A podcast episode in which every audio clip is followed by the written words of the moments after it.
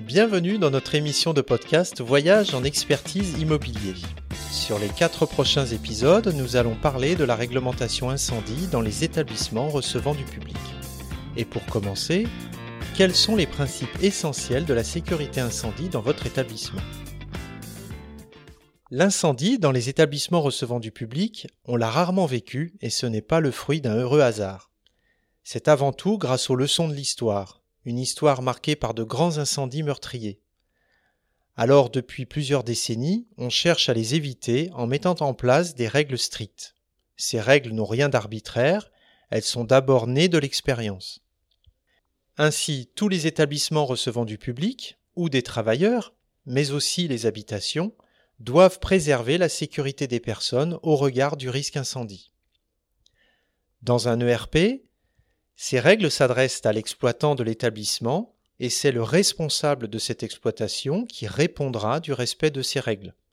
Pour cela, il faudra mettre en place les contrats des vérifications et des maintenances obligatoires, ainsi que former le personnel.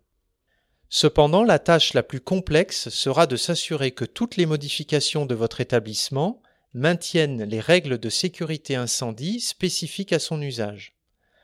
En effet, il paraît souvent logique et nécessaire de devoir modifier son établissement pour l'adapter à son usage. Mais cette adaptation ne doit jamais remettre en cause la sécurité des personnes.